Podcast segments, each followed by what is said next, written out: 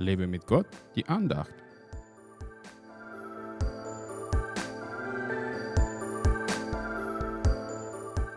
Als er aber von dem Berg herabstieg, folgte ihm eine große Volksmenge nach. Matthäus 8, Vers 1. Jesus hat sich bereits klein gemacht, als er Mensch wurde. Für einen Schöpfer so zu werden wie seine Schöpfung ist schon demütigend genug. Aber er hat das aus Liebe zu seinem Geschöpf gemacht.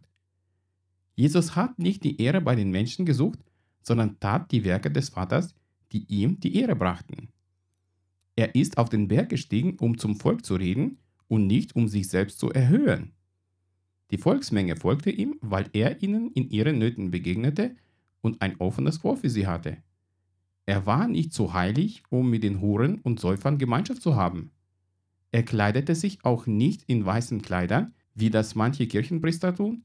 Jesus war und ist ein Freund der Armen und der Schwachen. Deswegen konnten ihn die Pharisäer und Schriftgelehrten nicht ertragen.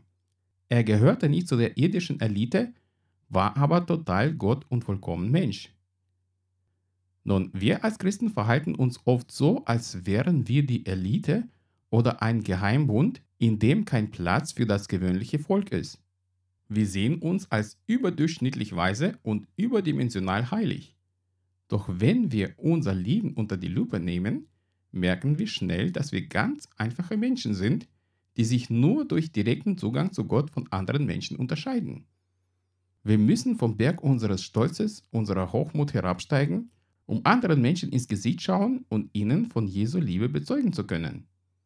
Dann wird die Volksmenge uns folgen, weil sie Jesus in uns erkennt. Wenn wir uns selbst für weniger wichtig erachten, stattdessen uns mehr um die Kaputten dieser Welt kümmern, dann kann Gott in und durch uns mächtige Dinge vollbringen. Demut bedeutet, sich selbst zu verleugnen, um für die anderen ein Segen zu sein. Steige von deinem Berg herab und lass eine große Volksmenge dir nachfolgen. Gott segne dich.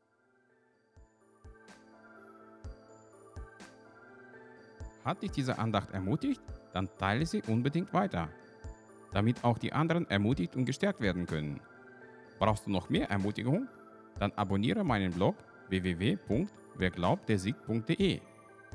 Werde auch ein Teil meiner virtuellen Gemeinde und registriere dich unter www.einfachkirche.de. Ich freue mich auf dich.